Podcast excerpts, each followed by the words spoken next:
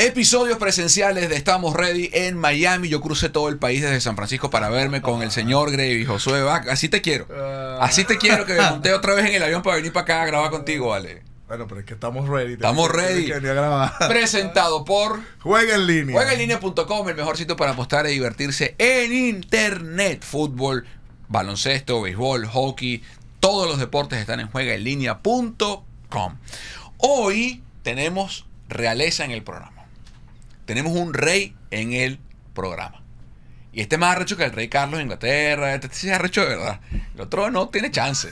Hoy nos visita en el programa José Manuel Rey, el mejor defensor en la historia del fútbol venezolano. Eh, Es referente, ha sido entrenador. Ahora tiene su propia academia aquí en Miami. El TT, te puedo decir tetero, ¿no? Sí, vale. José Manuel Rey. Oye, si el apodo viene. Bien- bien- bienvenido al espacio, Tetero. ¿Cómo estás, pana? Carlos, un placer. Gravy, un gusto, hermano. No, encantado de estar aquí con ustedes. Para nosotros es un orgullo para tenerte en el, en el espacio. Estamos ready. Nació, siempre lo decimos, como una, un proyecto para hablar de deporte, obviamente, pero darle un contexto mayor. No solamente quedarnos que si en la estrategia, en la táctica, que es válido, sino sembrar eh, ideas, que sea un caldo de cultivo para que la gente que nos ve y nos escucha diga, oye, esto no lo sabía, esto me interesa, esto. Y tú tienes una visión muy abierta. Primero eres un tipo profundamente culto, una persona muy preparada, que vivió en el extranjero, que se formó en muchas partes, que tiene mucha cultura. Eh, y vamos a recordar partidos, vamos a recordar muchas cosas. Pero lo primero es eh, tu faceta actual como empresario del fútbol. En un país como Estados Unidos, en la migración. Eh, cuéntanos de tu faceta con la Academia 318 y, y los retos que ha representado ese, este nuevo emprendimiento. Sí, bueno, 318 nace en conjunto con Juan Arango, Imagínate tú. donde, Fenomenal. donde nos pusimos a ver con, con mi chico, Diego Alejandro, y el chiquitico, eh, José Alejandro, viendo los, eh, todos los partidos donde ellos eh, juegan y eso, me- me- nos dimos cuenta que faltaba algo. Aquí se dedican mucho es a competir. O sea, te agarran al chico, ven, si eres bueno te ficho, eh, juega, eh, pero no hay, o sea, se van más a, a lo que pudo haber aprendido el chico en una etapa, donde ellos lo agarran, lo terminan de pulir ciertamente, pero no hay una, una dedicación, una formación, tener un tiempo para poder enseñarle al chico a poder girar, a poder pararla, a poder tocar con el borde interno, a los chiquiticos a poder rodar, a empezar a hacer eh, bolitas eh, o rodar eh, por el torso, caminar en punta de pie, que vayan agarrando coordinación. Nos fijamos que faltaban muchas cositas de esas. Creamos 318, número de toda la vida, y el de Juan, ahí viene 318. ¿Qué hicimos? Empezamos con un campamento de verano de tecnificación en el cual nos fueron 25, 26 niños. Termina el campamento y ya nacemos como Academia 318 y empezamos a, a de a granito ir eh, eh, brindando que la gente supiera qué es lo que hacemos. Empezó el boca a boca, empezaron las redes sociales y hoy en día pues eh, tenemos más de 70 niños en, en tres semanas. Ya hay equipos, como te mencionaba antes, ya hay equipos que te dicen, mira, yo quisiera que 318 viniera y un día a la semana trabajara la tecnificación a, a toda la academia. Eh, bueno, me adelanté muchísimo porque hace un año, Neomar Matías, que fue preparador físico de, de César Farías en, en la selección de Bolivia, hoy está con nosotros y nos abrió el espectro porque hoy en día con, con Neo y todo el apoyo tenemos el programa de fortalecimiento que ninguna academia lo tiene.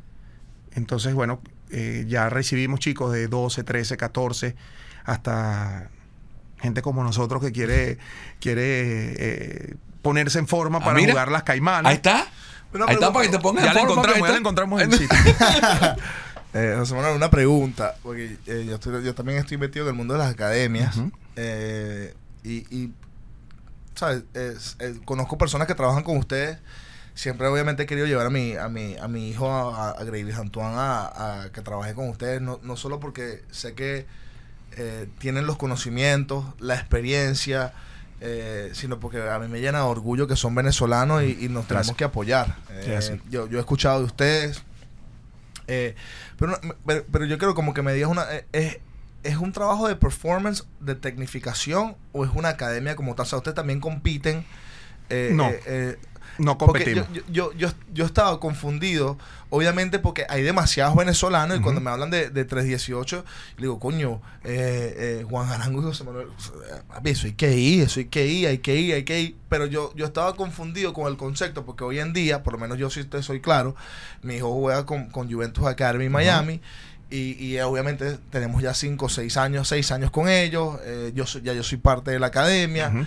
Eh, y eh, yo digo, coño, pero imagínate que lo pensé, coño, sacan Antoine de aquí para ponerlo aquí. Será, eh, entonces yo creo que hay muchos venezolanos que están pensando, co- como yo estoy Que es pensando. un equipo, no es una. No es una Exacto. Entonces, eh, eh, por lo menos yo quiero que yo, yo eh, este verano para, para mi hijo va a ser clave, a pesar de que tiene solo 11 años, porque yo quiero que él trabaje más la tecnificación, su, su, su, su cuerpo, que, que él ya entienda eso. Y yo creo que eh, eso aquí en Miami no existe. Yo creo que si hay una decadencia de todas las academias, No, de todas. si existe, la, la tienes enfrente, papá. No, pero, pero se está dando cuenta dónde está el problema. Sí, Claro, sí, has, has dado el Bueno, gracias a todo espacio, porque yo, yo o sea, obviamente sé quién eres tú, hablo más con, con Juan. Con eh, pero yo sí estaba confundido un poco por el concepto, porque hay demasiadas academias en Miami, pero muy pocas tienen, eh, diría que casi ninguna tiene este, este trabajo que tú ahora, está, este performance que tú estás ofreciendo.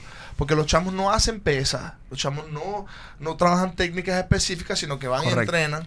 Es que mira, fíjate, todo, todo nace también eh, al ver y ver qué es lo que qué es lo que falta y apoyarnos entre la experiencia de qué es lo que no tuvimos nosotros para poder brindarle a los chicos. Ese crecimiento. Entonces, con, lo, con la tecnificación, ¿qué decidimos para ser diferentes? ¿Por qué? Porque en un momento dado mi hijo me dijo, mira papá, que hay unos amigos del- de donde juego que para ir a, a hacer un tecnificado. Ah, bueno, ve. Ah, bueno, va, va, mi, va mi primo conmigo. Dale. El primo juega de 6, de 5, volante de marca, y mi chamo juega de 10, volante ofensivo. Nada que ver conmigo. ¿Qué pasa? Los dos trabajaron igual. Que no tiene sentido. Ahí estamos. No tiene ¿Dónde, ningún sentido. ¿Dónde se va la tecnificación? Que es lo que, que- No es que estamos descubriendo nada, por favor, que la gente no confunda, pero sí queremos eh, ser muy puntuales porque ¿qué es lo que trabajamos nosotros? Nosotros trabajamos la técnica del chico, ¿verdad? Uno, eso es importante. Poder brindarle a él herramientas para que sepa dar un giro, que lo sepa dar rápido, que lo sepa dar lento, que sepa leer eh, una situación del partido donde tienen que entregar una pelota al espacio y no al pie. Cuestiones normales. Ahora vamos a tu posición. Claro. Entonces, yo me yo la tecnificación la trabajo también con la posición en la que tú te desempeñas. Si eres defensa, saber si te pregunto, ajá, ¿cómo juega tu entrenador? ¿Juega con, con cuatro defensas? ¿Juega con tres? Ah, juega con libre stopper, entonces mira esto, vamos a trabajar esto. Ah, juegas de central. Ah, mira, te puedes apoyar con tu volante 6 o te puedes apoyar con tu portero. O sea, darle todo, todas las herramientas, conceptos, para que él en su posición se desarrolle. ¿Por qué las academias no, no incluyen eso? Porque tú lo que me estás contando, o sea, según yo, como yo, tú jugaste en Europa y jugaste en Latinoamérica, en Sudamérica. Según yo lo entiendo, la Masía tiene eso, las Rosas tiene eso, Valdebebas tiene eso, el la Academia del Madrid, la Academia del City, del Lo Chelsea. que pasa es que, Carlito, aquí no da chance. Aquí sí me he dado cuenta yo es que lo que te mantiene arriba, lo que, lo que hace que la gente diga, ah, yo quiero que mi hijo esté en esa academia, es que ganes. Es que seas competitivo, es que tengas un buen grupo de, de jugadores Ya. para esa categoría. O sea, es pesca de arrastre. Pero- Casi, o sea, pero yo- me refiero, eh, me refiero eh, yo, yo tengo una opinión acerca de eso. Obviamente, eh, tú, el rey es, es mucho más experto en la materia que yo, pero por lo menos en el caso de nosotros, nuestro equipo es Higuaín. Muchos de los papás se molestan cuando perdemos. Eso no debería ser. ajá, ¿por qué? No, no, pero entonces, entonces escucha y te dicen esta vaina. No, no, pero es que estamos entrenando mal. No, pero es que es que no tocamos la pelota. No, pero es que es esto y lo otro. Y, y coño, yo le digo mucho, muchas veces a estos papás, bueno, pero haz una vaina. Cómprate tu academia y entrena tú a tu hijo. Y que juegue él solo contra los otros 11 o contra los otros 9 o contra los otros 7. Porque todo el mundo es futbolista. Aquí, aquí yo no me puedo poner a refutar una palabra que tú des a nivel de fútbol. Porque yo No, pero tengo- tienes la experiencia con tu chamo, es lo que estás hablando, mira, ¿ves? Eso, pero, pero eso pasa es mucho que, que buenísimo. tenemos que ganar, tenemos que ganar. Por lo menos nosotros en Juventus, los equipos eh, nosotros tuvimos la suerte que tenemos nueve zurdos con Higuaín y que el hijo mío salió, coño, futbolista y le gusta y... y- y- Eh, cabe acotar, es buenísimo. No, y- para que y- sepa. Y, y- y gracias, gracias. Pa' que Y sepa. yo, y yo lo voy- y yo, escúchame, yo tengo un compromiso. Menos mal que se abrió este espacio porque tengo un compromiso con ustedes de que yo quiero que ustedes toquen a mi hijo y lo, y lo ayuden y él pueda entrenar con ustedes, tecnifique mejor, mejore su cuerpo y, y, y nos da con los ojos cerrados. Pero el, el tema que hay con, con- con- con el fútbol menor aquí en Estados Unidos, que se trata es de ganar, no se trata de formar. Entonces nosotros, por lo menos la mayoría de nuestros equipos, Correcto. eh, a nivel de, de, de categorías o sea, 11, 12, 13 años, 9 años, muchos de estos pierden. Entonces los papás son Sí, insoportables. pero ya va, pero ya va. Eso de ganar es, es aquí, en la China, en Venezuela o en España. escucha mi punto. Pero cuando vamos a, la, a, la, a, la, a, la- a los que tienen 15, 16, 17, 18, somos top 5 en, en el, en el país. Ahí es cuando el carajito tiene que jugar, pero tú tienes que irlo formando. A lo mejor Antoine ahorita es un 10 y mañana termina siendo defensa. Pero él tiene que aprender a jugar todas las posiciones. No, Sí. Corrígeme si, No, no, si, no. si- si- si no es lo que es. Nosotros fuimos para Italia a jugar contra las canteras de, la, de Serie A y, y jugamos un año menor y los carajitos eh, italianos parecen jugadores de básquet, ¿vale? Tienen 10 años. Eso, fue el año pasado. Mi hijo tenía 10 años el año pasado y fuimos a jugar contra carajitos de 9 años. Y, papi, NBA, ¿vale? Los carajitos se bajaban del autobús en fila con su bolso. Y decía, pero papi, es que, es que- es que estamos un poquito lejos aquí en este Ah, pero ya. Tú dices que no hay tiempo.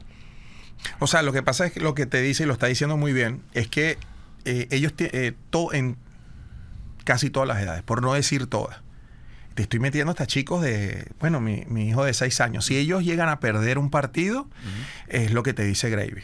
Pasa, ay, es que algo se hizo mal, es que no se hizo esto. Yo por lo menos soy de, de los que piensan, y veo que Gravy va por el mismo lado, que hay que formar. O sea, eh, un niño compite, así no tú no se lo digas, él va a competir, él va a querer ganar el juego. Pero ¿qué sucede en las edades en las cuales tienes que llenarlos de conceptos? Eh, les pongo el caso, Ve- vieron, ven fútbol, supongo, claro. ¿no? Perfecto. De, la salida ahora de la pelota, desde que la tiene el portero, se hacen en largo, No, corto. en corto, ¿verdad? No, claro. Entonces, si tú tienes un equipo donde tú al, al chiquito le dices, como tengo buen pie, saco el peligro, la lanzo arriba, Pelotazo. un pelotazo a buscar, o sea, buscando un pase largo, no de pelotazo, buscar un Sí, pase largo, largo efectivo. para romper las líneas de presión del rival y generar que el fútbol se juegue en la cancha de ellos. Muy bien, ¿cómo va a crecer ese niño? Con cuando ese concepto, llegue, claro. cuando llegue a, a una categoría donde un entrenador le obligue, porque el fútbol se está jugando, que hay que saber salir por, por el piso desde atrás. Entonces yo soy de los que pienso que es mejor equivocarse, empezar a equivocarse entrenando, obviamente, que en un partido le van a quitar la pelota y van a meter gol. Sí, pero el siguiente año, cuando lo agarre el siguiente entrenador, ya ese niño maneja conceptos, maneja la presión, maneja, ya entiende mejor dónde se libera el espacio, qué puedo jugar, qué no. Así es como yo veo el fútbol. Irle brindando paso a paso, año a año, categoría tras categoría, ¿para qué? Para que en la competitiva, que puede ser 14, 13, 14, Sí, para arriba. para arriba, ya el chico llegue con todos los conceptos. Entonces lo agarra un entrenador que ya le dice, muy bien, le agarra el portero, ¿dónde se sitúan? Bueno, ya se abren los centrales, ya los laterales suben, dependiendo de cómo jueguen los sistemas. Pues, pero, pero lo que digo es que ya el niño ya le vienen a presionar y ya lo ve normal. No es que te presionan y tengo que romper. ¿Y por qué? ¿Cómo, tú que eres director de una academia y tú que eres director de una academia, una escuela, una academia y tú de tu academia, ¿cómo cambiamos eso? O sea, en Estados Unidos, estamos hablando del contexto de Estados Unidos, ¿cómo se cambia ese, ese paradigma para que academias como el de la Juventus tengan incorporado un sistema como lo que hace José Manuel y Juan en 318 para que dentro de la misma academia o el, el servicio se preste y se, se casen ambos conceptos? Bueno, para, para mí particularmente, eh, y José Manuel lo acaba de decir claramente, yo creo que, que, que comulgamos en lo mismo, e- es, es un tema de entrenador también. Por lo, que- por- Claro. porque, porque nosotros tenemos 80 equipos y 40 entrenadores, porque cada entrenador tiene dos equipos, bajo una estructura donde el director de la academia es como un equipo de básquet, un equipo de, de béisbol, tienes un presidente, tienes un gerente y hay una filosofía de arriba hacia abajo de cómo se va a jugar. Golden State juega de una manera, Sacramento Kings juega de otra manera. Yo pienso que el fútbol es igual, el deporte en, en- en términos generales totalmente igual. Entonces nosotros jugamos de una manera a un nivel de fútbol italiano. ¿Me entiendes? Diría yo. Pero muchas, si tengo que asumir que muchas veces eh, hay que hacer un trabajo extra con el entrenador. Porque eso que tú estás diciendo, porque eh, tú hablas con mucha experiencia, no solo jugaste, totalmente. sino que tienes la experiencia, hablas un concepto, un lenguaje totalmente eh, digerible a nivel de fútbol, que, que hoy yo te firmaría, yo te dijera a ti, coño, yo quisiera que tú fueras el director de mi academia, ¿me entiendes? Que tú manejaras, el, el porque tienes que primero educar a los coaches. Ese- eso es lo que yo te iba a decir. es lo primero que tienes que hacer. Número uno, eh, mesa de trabajo Sí. Con los coaches donde eh, tú, tú haces un currículum deportivo por cada categoría y vas dándolo qué conceptos tienen que manejar para que el año siguiente ya el chico lo sepa y le añades otros más. y, y la, com- la complejidad. Claro. Y después la educación a los representantes. Ya. Importantísimo. Vamos a meternos en Venezuela. Eh, tú vives en Miami, tienes tiempo viviendo en Miami, pero te formaste en Venezuela, más allá de que fuiste de, de niño a Europa, volviste a Venezuela. ¿Cómo ves eh, el estado actual del fútbol en Venezuela? Eh, Estru- fútbol- estru- venezolano. Fútbol venezolano. La estructura del fútbol en Venezuela, a la distancia, ¿cómo la percibes? Con Jorge, la Jorge Jiménez como presidente. O sea, ¿cómo ves que se están haciendo las cosas en el fútbol de Venezuela? Pues mira, pienso que se- eh, los equipos, lo que veo es el mismo fútbol de siempre, Ah, Estamos hablando liga. la liga, ¿no? Liga fútbol, sí. La liga fútbol. Hay más organización, pienso yo. Ok. Lo que sí creo es que sí ha bajado en el nivel interno de cada, de cada institución, Ok. de cada equipo. ¿Cómo lo veo yo? Cuando, que, que mucho tiene que ver, y te lo digo ahorita, el tema de la regla. Lo que te quiero decir. El juvenil. Claro. ¿Qué sucede? Cuando me inicié jugando, la gran mayoría, por no decir todo, creo que todo, de la selección de mayores jugaban en el país. Correcto. Los extranjeros que venían, Eran de cartel. tope, Sí. tope. Chilenos, colombianos, listo. Vámonos un poquito más para acá. Vámonos cuando nace la, la regla. Ujú. Sí, año 2000, 2007, 2008. Por ahí. Ujú, 2008, por ahí. ujú. Ya se le empieza a dar entrada a, a- a juveniles. Y la salida del chico del terreno era porque entraba otro Y el juvenil. famoso doble cambio. ¿Te acuerdas que vinieron los doble cambios? Correcto, correcto. Entonces, eso fue muy bueno y sigue siendo bueno. Porque, porque hizo que el- la, la edad promedio de la Liga Fútbol descendiera bastante. ¿Dónde veo lo malo de esa, de esa regla? Que, que es lo que creo que está pasando cuando yo estaba de técnico en el Zamora, que ya a los 32, 33 años, Ya es un viejo. Ya, se- ya hay que retirarse. sí, sí, ya no puede seguir jugando y se le hace difícil conseguir contrato a ese tipo de jugadores. Wow. Se le hace muy difícil. Muy buena la regla porque hizo que Venezuela fuera mundialista a nivel juvenil. muy bueno porque hace que las selecciones infantiles sean más competitivas de lo que eran antes. Ahí eh, yo creo que eso hay que recalcarlo. Pero ahora vamos. Situación país con el fútbol venezolano como está. No hay ningún jugador de la selección de mayores. eh, hoy en día, cuando hablo de selección de mayores, la que compite premundial, Sí. no hay uno. De los sub-20, no, no quiero decir ahorita porque todavía no, no, no- Claro, no se han hecho, pero yo hablo de la, la sub-20 anterior. Mm, Debe quedar uno solo, están todos afuera.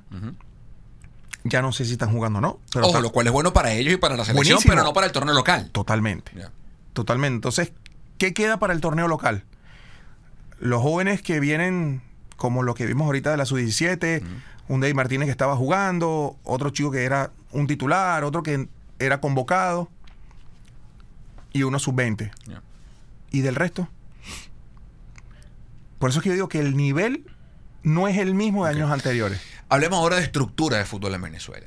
Y, y esto lo conversé con Jorge Jiménez, lo conversamos Graves y yo con Jorge Jiménez en el podcast que hicimos.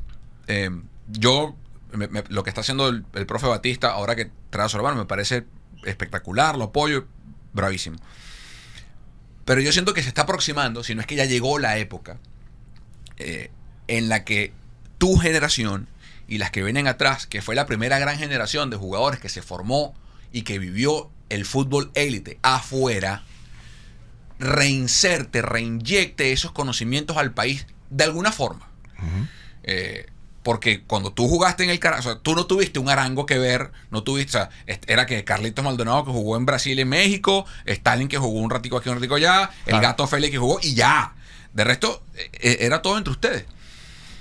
Ustedes hablan entre ustedes, Tetero, entre tú, Juan, Luisma, Tomás que está todavía activo, o los que se retiraron ya, Alejandro que está, Sichero que está en Uruguay, Gabriel que está en España, eh, Reni que está ahora con el padre. ¿Cómo podemos hacer para que se reinyecte ese capital intelectual futbolístico al país otra vez? Pues mira, de mi parte, ya yo eh, tuve conversaciones en su momento con, con Jorge cuando estuve en Venezuela. Eh, siempre estuve a la orden. Siempre me vine para acá y sucedió un tema de un campamento, de una de un tema scouting de sub 17, sub 15. Yo, Qué raro que no nos notificaron, se lo comuniqué y resulta que era un fraude. O sea, comunicación y sabe que yo estoy a la disposición de lo que necesite eh, mi selección y mi federación. Estos eh, 318 en Venezuela, el servicio que presta 318 en Venezuela, se, se presta. Hay, hay cómo darlo en Venezuela. Sí, por supuesto. Por supuesto, la tecnificación siempre es, es necesaria. Tecnificación es mejorar eh, un tu técnica que es tan importante para el fútbol. Yo, yo voy más allá. Yo voy mucho más allá. Yo, yo escucho esta conversación de ustedes y, y me voy a todo lo que estoy haciendo yo ahorita, por lo menos a, nivel de, de- portafolio de negocio, audiovisual, entretenimiento y deportivo. Y, y obviamente que mi mercado es Venezuela y lo que yo quiero empoderar es, empoderar es mi país y los míos. Pues tenemos un peo muy arrecho. Nos cuesta trabajar en equipo, weón. ¿sabes? Eh, eh, hablamos de la selección de fútbol, hablamos de la selección de- de baloncesto de Venezuela y, y- y- y seguimos con mucho talento, con gente afuera, con ligas internas que mal o bien funcionan porque se juegan partidos, se juegan partidos de baloncesto en el Parque Miranda, en las Naciones Unidas, se juegan yo fui a partidos de fútbol ahorita que estaba en Venezuela. Y sin- seguimos sin entender el concepto que es el fútbol, un juego en equipo.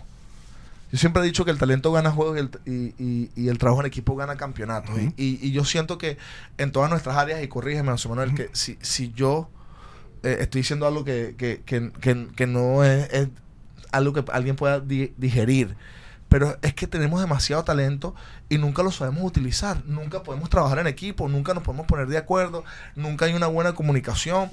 Y, y siempre lo más difícil es trabajar entre nosotros los venezolanos porque no llegamos a un acuerdo, pero de repente detrás de, de- de un argentino eh, está un venezolano que fue el que lo preparó, detrás de un cantante espectacular está el manager que es venezolano, detrás de un basquetbolista Sí.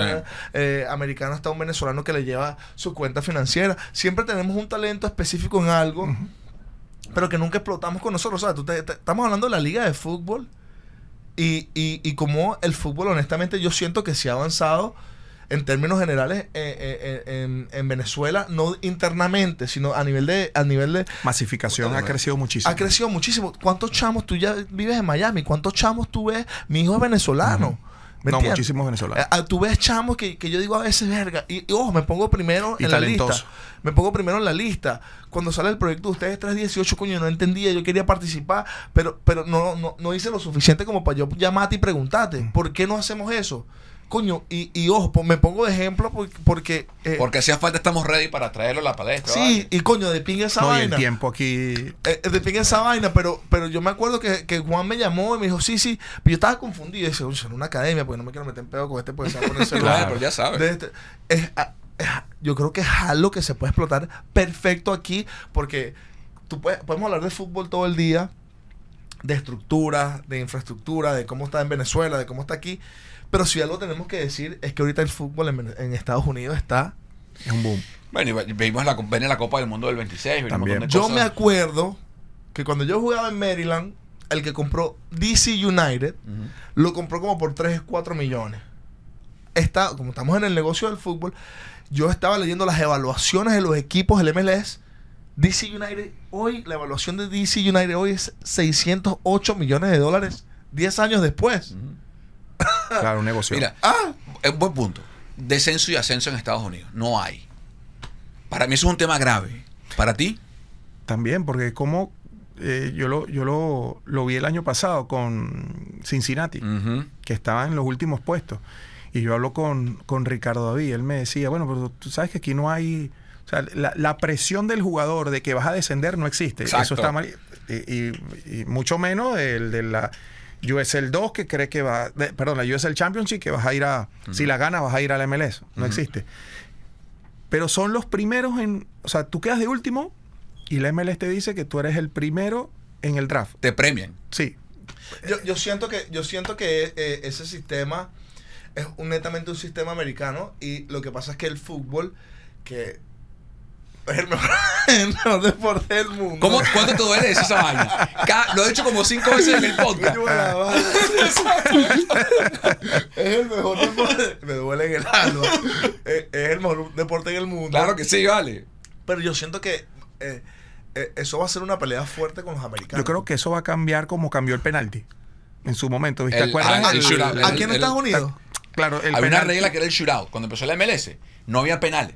El, el reloj era para, o sea, para empezar. Cuando la MLS empezó en el 96, el reloj iba de atrás para adelante. No existía el empate. No había empate, sino que el partido terminaba uno a uno. Iba una nena que se llamaba el shootout, que era un jugador en la mitad de la cancha, salía con el balón dominado, uno a uno contra el portero y el que metiera más. Lo que o sea, tú ves hoy en día en la Kings League, Ajá, eso, era- eso era MLS en el 96. Eso, ahora el reloj va para adelante, Claro. ahora no hay pero yo, shootout. pero yo siento, pero ponte a ver, ponte a ver qué pasa con las ligas americanas. Todas las de la NBA, ¿qué tanto se rige por FIBA? Nada. ¿Qué Mm. tanto MLB, Major League Baseball se rige por, por eh, ¿sabes? No, no, no, no, no veo una estructura en la que el, el americano no sea el principal objeto de, o el protagonista. Hay un tema, hay un tema con la MLS. El dueño, una franquicia de expansión ahorita, por ejemplo, el San Luis FC, el San Luis que acaba de arrancar, pagó no sé cuántos, 500 millones, lo que sé que pagó por la franquicia de expansión.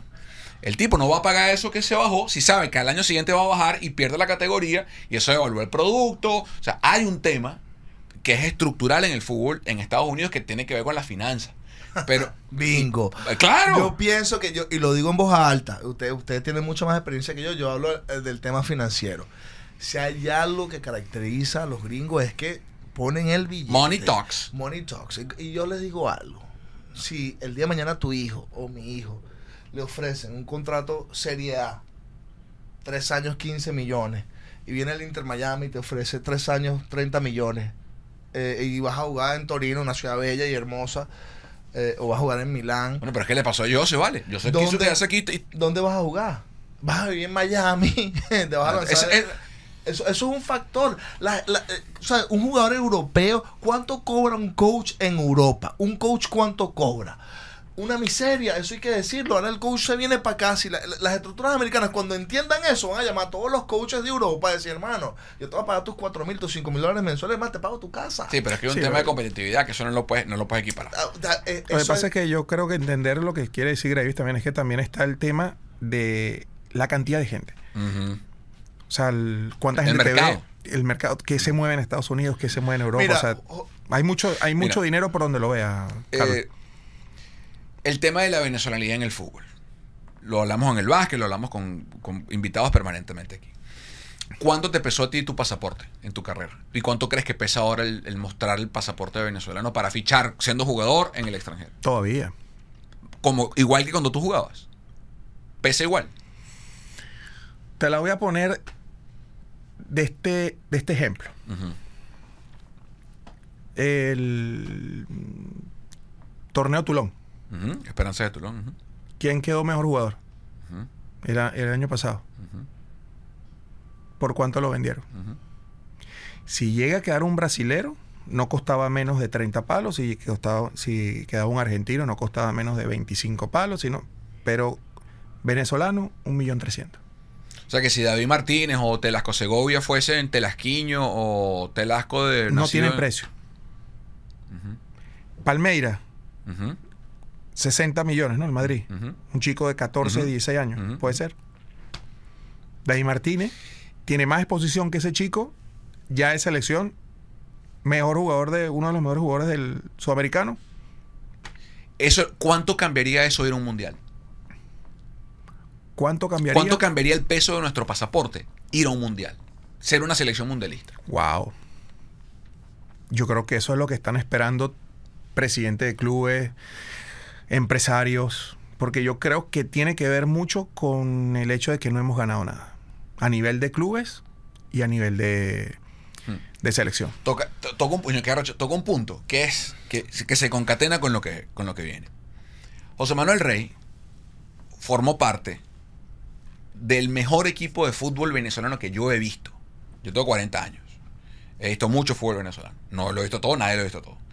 El mejor equipo de fútbol venezolano, del torneo venezolano, que yo he visto jugar, fue el Caracas Fútbol Club del 2009 de Nobel San Vicente. Yo no he visto uno mejor. Ese equipo empató a uno con Gremio en cuartos de final de Copa Libertadores, gol de Sichero en el minuto 2, entró tuyo. Y empató 0 a 0 en Porto Alegre y estuvimos a un cabezazo de Castelín de llevarse a semifinal de la Copa a semifinal de la Copa Libertadores. Un córner en el minuto 88 se chocaron Barona y Castelín, era gol de Caracas, fuera Gremio de Maxi López fuera. Fuera. Lo digo y me, todavía me arrecho. Y vamos para las semifinales. Íbamos para las semifinales, vale, contra Cruzeiro. Estábamos listos. Y desde ese Caracas, un equipo, eso fue en el 2009, hace 14 años, un equipo venezolano ha llegado a segunda ronda de Libertadores. Táchira en el 2015, que llegó a octavos de final. No más. No más. O sea, vamos para 10 años que un equipo venezolano no sale de la fase de grupo de la Copa Libertadores. A lo mejor el fanático común dice, bueno, ¿qué, qué importa? A, a ti el jugador, ¿qué, ¿qué importancia tiene desde la experiencia y el crecimiento el avanzar en esa competencia? Wow. A mí me duele no ver un equipo venezolano. Es que el, al jugador venezolano, el equipo como tal no vende. Vende la que llegues a, a- clasifiques a una Copa Libertadores y te expongas a nivel sudamericano y lo hagas bien. ¿Qué hizo para tu carrera ese- equipo del 2009? Bueno, ¿Qué significó para tu carrera? ese bueno, ya ahí tenía 36 años, me permitió ir a Colo Colo. Tener una experiencia a los 36, 37 años en el extranjero y quedar campeón afuera en el extranjero. ¿Tú has ido a partidos de Copa Libertadores? No fui ahorita, no, fui. Ahorita, ahorita, Mira, ahorita, ahorita se eh, jugó. eh, eh, explícale a la gente cómo crece el futbolista simplemente por ese nivel de exigencia en Sudamérica, en la Copa Libertadores. muchísimo.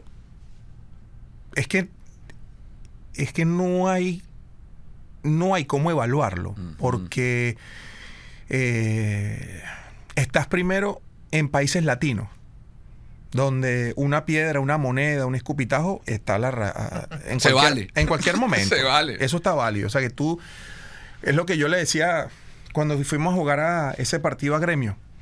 No hay mejor hinchada que la brasilera.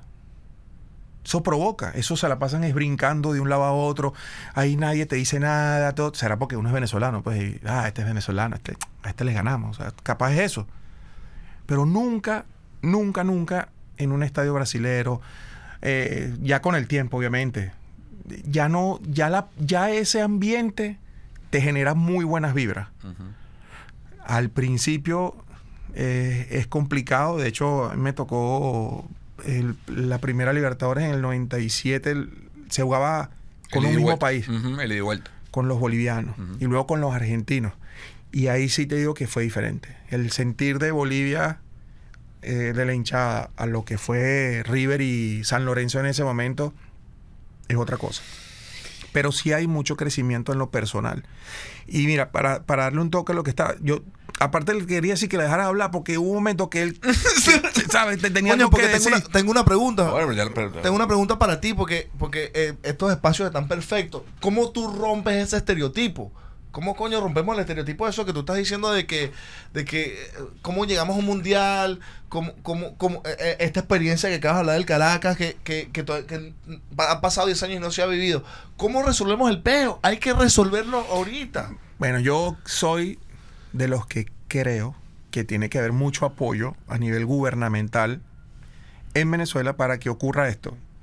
Hay equipos que no tienen dónde entrenar. Hmm. Entonces, ¿cómo yo mejoro eso? Dándole una locación, haciéndolo responsable al equipo de que tiene que mantenerlo, de que tiene que usarlo, de que tiene que tal, para que cada equipo tenga una sede de entrenamiento, para que desarrollen sus categorías infantiles, tanto como la, la adulta. Porque eso de estar rodando y ver dónde entreno, un día no puedo entrenar porque oh, voy a una cancha de, de piedra, de tierra. Y eso, se olvidarse. y eso se le ha propuesto al gobierno. Y no sé, hasta ahí no llego. ¿Sabes? Eso, eso se ha hecho, eso no se lo preguntamos. No, pero es, que, Pero- fíjate, pero- o sea, pero- pero- pero- pero es una buena idea que de repente el gobierno que tenga terreno o algún ente público que tenga un terreno se asocie con un ente privado que es el club, Coño. se le da el Bueno, terreno no, diría- el, el equipo lo desarrolla y, y tienes la mi instalación. Mi, punto es lo siguiente. Nosotros vimos hace par de semanas que, que el presidente de la Federación de Fútbol fue a inaugurar un, un campo en, en La Guaira. Yo estoy trabajando con un club. Una asoci- estadio. Una, una, una, sí. Sí. Un- una, una asociación civil en, en Guaycamacuto, en, en- en- en el estado Vargas también, donde queremos ascender a primera en Venezuela. Y ya estamos trabajando un, un, espacio súper grande donde, donde queremos hacer, ¿sabes? Eh, Nuestro centro de entrenamiento y nuestro campo para jugar. Y, y, y yo creo que, believe it or not, hay gente que está empezando a introducir un concepto en Venezuela a nivel de fútbol. Sí, la ven hasta días, arrecho, tener un equipo. Yo, yo por lo menos quiero un equipo de fútbol en Venezuela. Yo sí me quisiera arriesgar a, a invertir a un equipo de fútbol. Obviamente quiero... como- yo- mi, mi negocio es el deporte. O sea, eh, es difícil. Y yo creo que son un consejo que yo le doy a, los- a los deportistas eh, actuales, eh, eh, activos y a, y a los que están en, en- en- en post-career, de que, bro, no te pongas a vender válvulas de gasolina, no te pongas a vender carros, no te- eh, haz, haz- haz deporte. Haz, haz- haz tu nego- haz- haz de lo que sabes. Claro. Y yo pienso que en Venezuela se pueden rescatar tantas cosas y Es que finalmente... muchísimo, muchísimo. Mira, ¿sabes algo que se perdió en Venezuela, Carlito? El, el fútbol de asociación. Ajá. Wow. De cuando iba a Miranda, no sé si tú- te tocó jugar nacionales sí, de basquetbol. sí, Claro, eso, era Claro. eso era nacionales. espectacular. Eso era espectacular. Yo lo, a lo que voy es que si como ente gubernamental tienen los espacios, cédanselo o comprometan a la asociación de cada estado, háganle un centro. Y en ese centro, los equipos que no tengan cancha puedan ir a entrenar. Bravo. ¿Sabes? Yo creo que en eso mejoraría mucho, uno, el profesionalismo que siempre estamos buscando del jugador venezolano, donde el jugador tenga su vestuario, eh, así no sea el, el de tu equipo, pues si Claro, no lo claro. tienes, pero puedas cambiarte, o sea, dignificar Esa es la, la profesión. Esa es la palabra. Y que aparte de eso, puedas, eh, aunado a eso, tener otra vez ese fútbol de, de asociaciones, de distritales que creo que se, se ha perdido. El tema de la identidad. El tema de la identidad. Iba a tocar ese tema, bro. La identidad. Yo cierro los ojos y vuelvo otra vez al Caracas del 2009.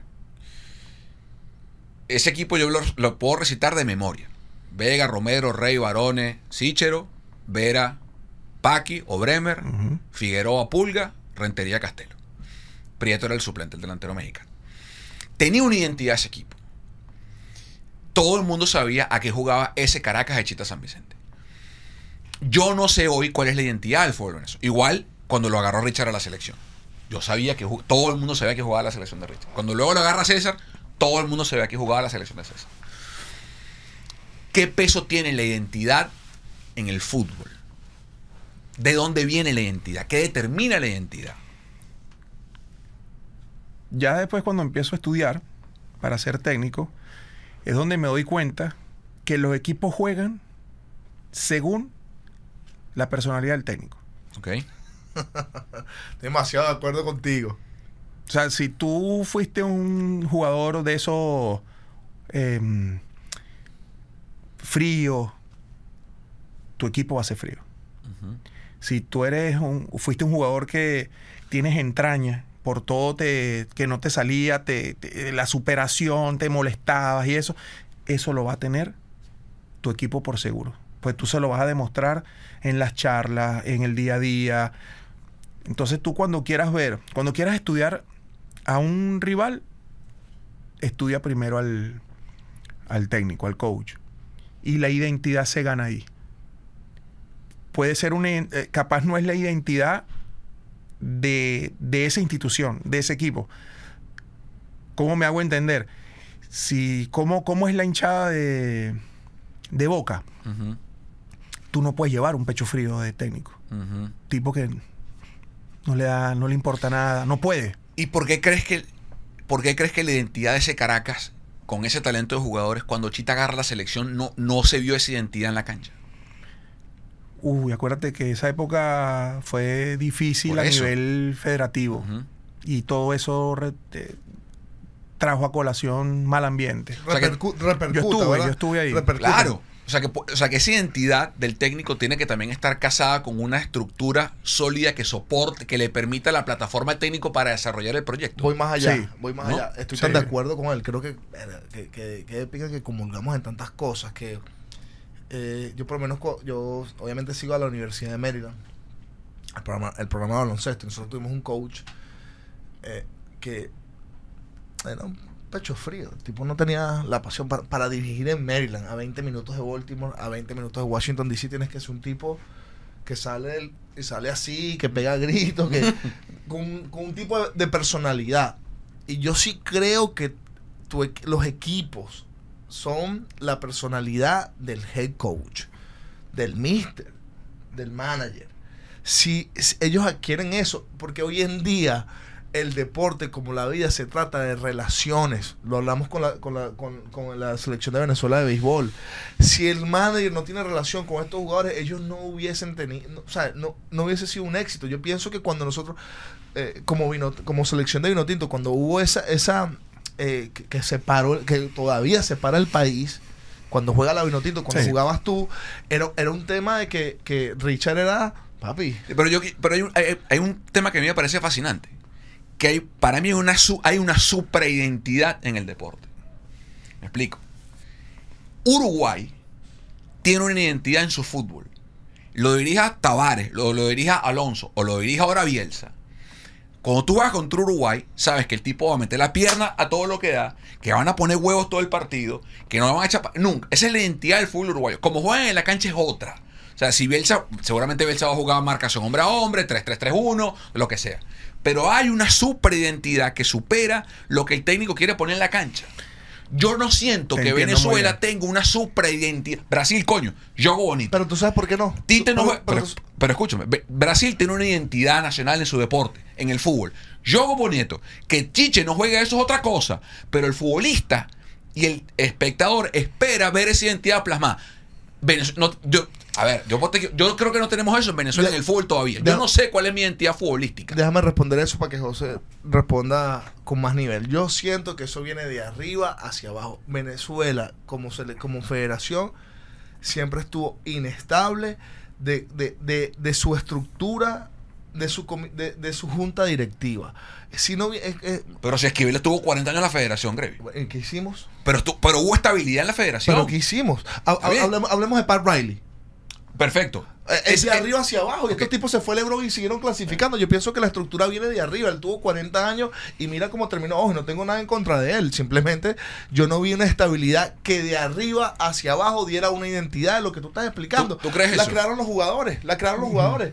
La identidad de ellos. Cuando él, cuando él jugaba, cuando José Manuel jugaba, cuando, cuando Arango jugaba, eh, eh, Chichero, todos estos panas crearon una identidad que los que vienen ahorita tienen que respetar y llamar a estos tipos y decir, epa. ¿Cómo está? Pues venir, que- quiero que venga. Un Peñaranda, sabes, todos estos Lo jugadores que, jóvenes. Lo que, lo que yo veo de esto es que eh, me recuerdo y me cuando, cuando opinaste sobre la identidad de, de a qué jugamos, eh, hubo una entrevista a Dudamel en su momento, cuando era técnico del- de la selección de Venezuela, la de mayores, donde él le dice, pero es que, es que nosotros eh, toda la vida hemos jugado a transiciones eh, defensa-ataque. ¿Qué es transición defensa-ataque? Cuando, cuando tú cortas una pelota, ya así sea en, en tu área, y de una vez buscas ser muy vertical, llegar al arco rival lo más rápido posible. Nunca Venezuela se ha caracterizado por ser armador. Yo creo que todo, y, y con esto quiero ser claro, siempre estando nosotros con Richard, tratamos de, como siento que teníamos una capacidad técnica buena de salir jugando y en su momento era donde imprimían velocidad. Con César, un, met- un sistema diferente donde éramos más verticales. Dudamel, cuando dice que yo comparto con Dudamel, nuestro fútbol nunca fue de, Asociativo. de jugar, de empezar de atrás jugando, de tener un número 10. Nunca tuvimos un número 10 en Venezuela.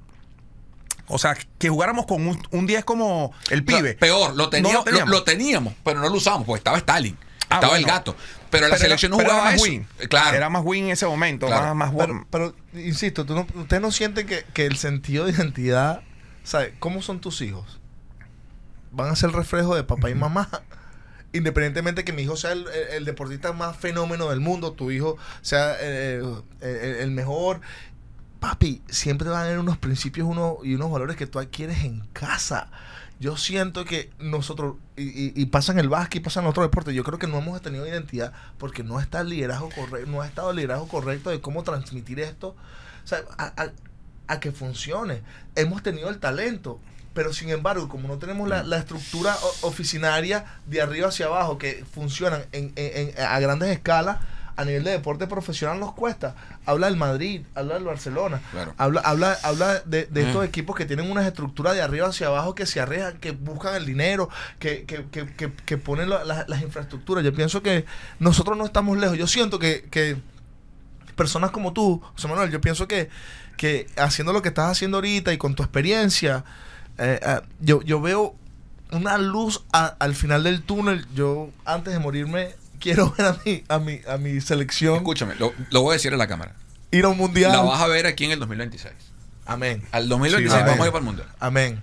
Yo- y yo creo Por que. favor, es que, mire, es que, es que vean acá, la- de- porque la gente cree que a veces eh, esto lo toman de joda, pero es que no es así. Yo desde el, hace siete años que vi a la selección jugar en el Olímpico contra Trinidad y Tobago y no me recuerdo otro partido. Fue un doble partido, Duamel técnico. Panamá. Le pegamos baile a los dos. Sí, sí, sí. Y de Trinidad, no quiero, quiero que era Trinidad. Estaban lo- lo- los que estaban jugando en Inglaterra. Vinieron para este partido. Y le pegamos un baile. Eh, sale Duamel, entra Leo, ¿no? En ese momento. Leo y, y luego Peckerman. Tenemos tremenda selección. Hombre por hombre. O sea, que la gente sepa que los responsables son los jugadores en estos momentos. No solamente el técnico de por qué Venezuela no va a un mundial. No, no, no. Son responsables los jugadores porque tenemos la capacidad. Cuando el jugador, cuando el jugador, que estoy seguro, estoy seguro, ten convencido de partido a partido, grano a grano, step by step, como dicen aquí, pasito a pasito, que vivan cada partido, cada, cada, cada final como, como tienen que jugarse. Venezuela saca punto en cualquier cancha que vaya, tienen los jugadores. Yo, yo creo, para cerrar, yo creo ¿O que. no hay- lo ves así? Sí, totalmente, 100%, 100%. Pero yo creo que hay un, hay un asunto que resolver más urgente, que es de larga data de proceso. Yo soy de los que piensan que el fútbol venezolano tiene ya el capital intelectual para que la federación, y esto es una idea que lanzo al aire, la federación acumule ese capital intelectual de, que no tenga la presión de un proceso. Porque ¿qué pasa? El fútbol de élite es resultadista. Usted gana, usted pierde, usted sigue, usted se va. Fácil. Pero tiene que haber algo por encima de eso. Que la- y es mi, llamado, es mi idea de nuevo, Jorge Jiménez, que es amigo del programa. Hay que crear, creo yo, un comité de identidad de fútbol en Venezuela que venga de la federación, que esté exhorto de la presión de la- del resultado. Ese comité tiene que tener a César Farías, a Richard Páez, a Juan Arango, eh, a Rafael Dudamel, a José Manuel Rey, por decir cuatro o cinco nombres, al Pájaro Vera, a gente que está afuera, a Ricardo Babi Páez. Y ese consejo tiene que determinar a qué coño vamos a jugar, desde la sub 10 hasta la mayor, pana. De- y el técnico lo eligen ellos. Y lo ponen ellos y vamos a jugar así. Perdamos 15 a 0 o ganemos 7 a 0, ¿vale? el- el- tiene que cómo coño el Barça se convirtió. ¿Qué había antes de Johan Cruyff en el Barça? Nada. El tipo llegó, instauró el modelo Ajax, fundó lo que es la Masía y creó una identidad. Y Cruyff está en la tumba y lo que viene después eh, sigue ese patrón. No podemos perder ese capital intelectual. Tenemos que determinar, mira, pana, la vaina va así: 4-4-2, el lateral es así, el lateral. Ah, bueno, que luego la, fe- la selección tenga un, un proceso distinto porque el talento es perfecto. Pero la idea, el hilo condu- el ADN, tiene que estar ahí, está aquí, vale. está aquí, hay que inyectarlo, pero es ya. Yo pienso que, que ese comité eh, eh, se necesita urgente. Claro. Porque, porque eh, de todo lo que hemos hablado, yo sí siento que, que hoy en día tenemos las personas que de verdad pueden, bajo la experiencia y el expertise, formar ese comité y tomar la mejor decisión de buscar esa identidad. ¿Qué te parece? Nuestro. Yo creo que se necesita es eh, atacar y dar, eh, brindar el apoyo para ir a las escuelas inferiores, Mm. academias. Eh, cuando digo academias me refiero a... Canteras. Sí, pero desde, desde inicio, de 6 a 14 años. ¿Por qué? Porque tú cuando entras en los, a los 15, bueno, 13 años, entras ya en, en- en selección sub 15, Ya. yo me inclino más, que tiene mucho que ver con lo que estás diciendo, pero es lo que hizo Alemania. No sé si escucharon, Alemania en- en todas sus selecciones, menos la mayor, en todas sus selecciones hicieron un comité donde eh, dictaminaron cómo y qué procesos de entrenamiento iban a tener. ¿Cuál es el resultado? No, no, no lo necesitas hacer en la mayor. ¿Por qué? Porque como es un proyecto por años, se supone que esto es lo que va a inyectar luego ese, ese jugador y esa y ese crecimiento de, lo, Ujú. de, de lo que tú orientes Total. en los entrenamientos para, para ir a, arriba, pues llegues arriba. Tetero, gracias por el tiempo, pana. Gracias por estar en el podcast, gracias por acompañarnos. Nos quedamos Dile a la gente cortos, ¿vale? dónde te encuentras, dónde Sí, va sí. la academia. Habla- háblanos, háblanos pa- para, para finalizar un poco de 318 Performance. Eh, igual yo te voy a contactar, voy a llevar a Antoine. De verdad que este verano necesito que mi hijo mejore eh, sus condiciones físicas, que trabaje su técnica y, y lo más seguro es que vaya. Y bueno, quiero apoyarte No, a un 100. Eh, voy a comentarle a, a- a mi academia. Yo pienso que todas las academias aquí en Miami tienen que tomar en cuenta de que eh, está bien, tienes tus equipos competitivos, estás ganando partidos, pero desarrolla el jugador y cuando tú quieres desarrollar o incubar jugadores, tienes que trabajar individualmente, tienes que hacer un trabajo extra individual. Yo creo que 318 Performance eh, es el camino. Mi hijo, Gravis Antoine, seguramente va a ir este verano porque No, gracias, gracias. También, también me salva mucho tiempo porque... eh, cuando tú lo dejas con dos venezolanos como José Manuel Reyes y Juan Arango, tú dices, bueno, ¿Cómo los consiguen? Pero mira, este, eh, hacemos vida en Soccer Planet, queda ahí en la en Doral, en la 25. Eh, ahí tenemos 318 performance, tecnificación y fortalecimiento. Dentro trabajamos primero siempre 20-25 minutos de fortalecimiento, hacemos después transferencia en cancha. Así que están todos invitados, nos siguen en las redes. ¿cuáles son las redes? 318 performance. Facilito. Señores, este programa llega a ustedes con una presentación publicitaria de Juega en línea. juegaenlinea.com, el mejor sitio para apostar y divertirse en internet. Tetero, gracias, pana. No, agradecido. Bendiciones, gracias por venir, todo lo mejor. Bueno, y- cuando hacemos el- la segunda parte. Ah, hay que hacer la nos segunda quedamos pa- cortos. ¿vale? ¿Viste? No, aquí podemos hablar mil temas. pues. No, pero es que, es que honestamente eh, un- hicimos este proyecto como para empoderarnos, pero es que eh, son los venezolanos somos tan, tan increíbles que, o sea, muchos de nosotros tampoco tenemos una relación directa con, contigo. Y, y- o con las personas, los invitados. Entonces, cuando tú tienes esta, esta relación y cuando uno empieza a, Te acuerdas lo, lo cercano que somos, ¿no? Mm. Eh, eh, y, y empiezas a escuchar y dices, coño, pero ¿por qué yo no tuve un acercamiento con este tipo antes? ¿Me entiendes? No entiendo por qué perdemos el, el tiempo. Es hora que nosotros los venezolanos trabajemos juntos. Porque estamos sí. ready, papá. gracias, Tetero, gracias. Dale, gracias, muchachos.